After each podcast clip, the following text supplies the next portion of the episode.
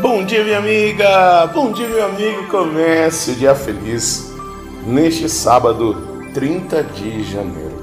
É, primeiro mês do ano de 2021 está caminhando para o seu final, penúltimo dia desse mês em que chegou a vacina. Nós sabemos que não é a solução rápida, mas é sinal concreto, real, de que a luz no fim do túnel iluminou, surgiu. Por isso não podemos perder a esperança. Mas fico me perguntando neste tempo de tanta confusão na comunicação, de tantas informações e muitas delas informações más que prejudicam, que confundem e muitas vezes nesta confusão, neste medo, nesta insegurança, nós ficamos à mercê e às vezes até caímos naquela ideia de que Deus não nos ouve ou que estamos sem fé.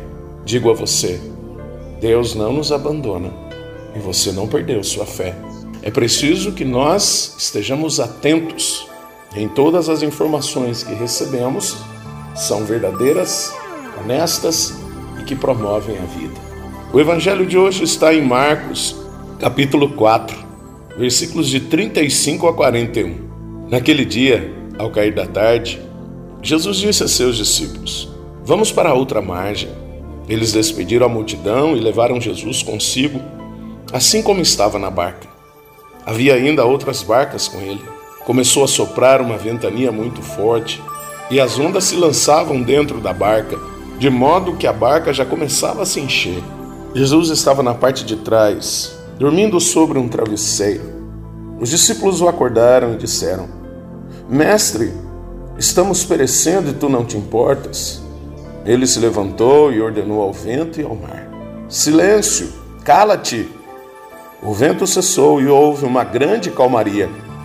Então Jesus perguntou aos discípulos: Por que sois tão medrosos? Ainda não tendes fé? Eles sentiram um grande medo e diziam uns aos outros: Quem é este, a quem até o vento e o mar obedecem? Este é Jesus. É o Senhor da nossa vida.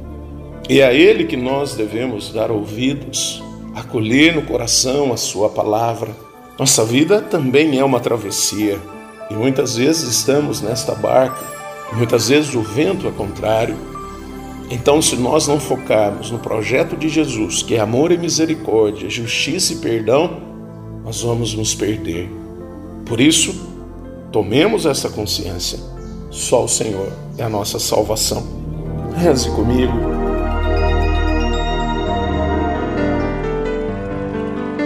Pai nosso que estais nos céus santificado seja o vosso nome, venha a nós o vosso reino, seja feita a vossa vontade, assim na terra como no céu.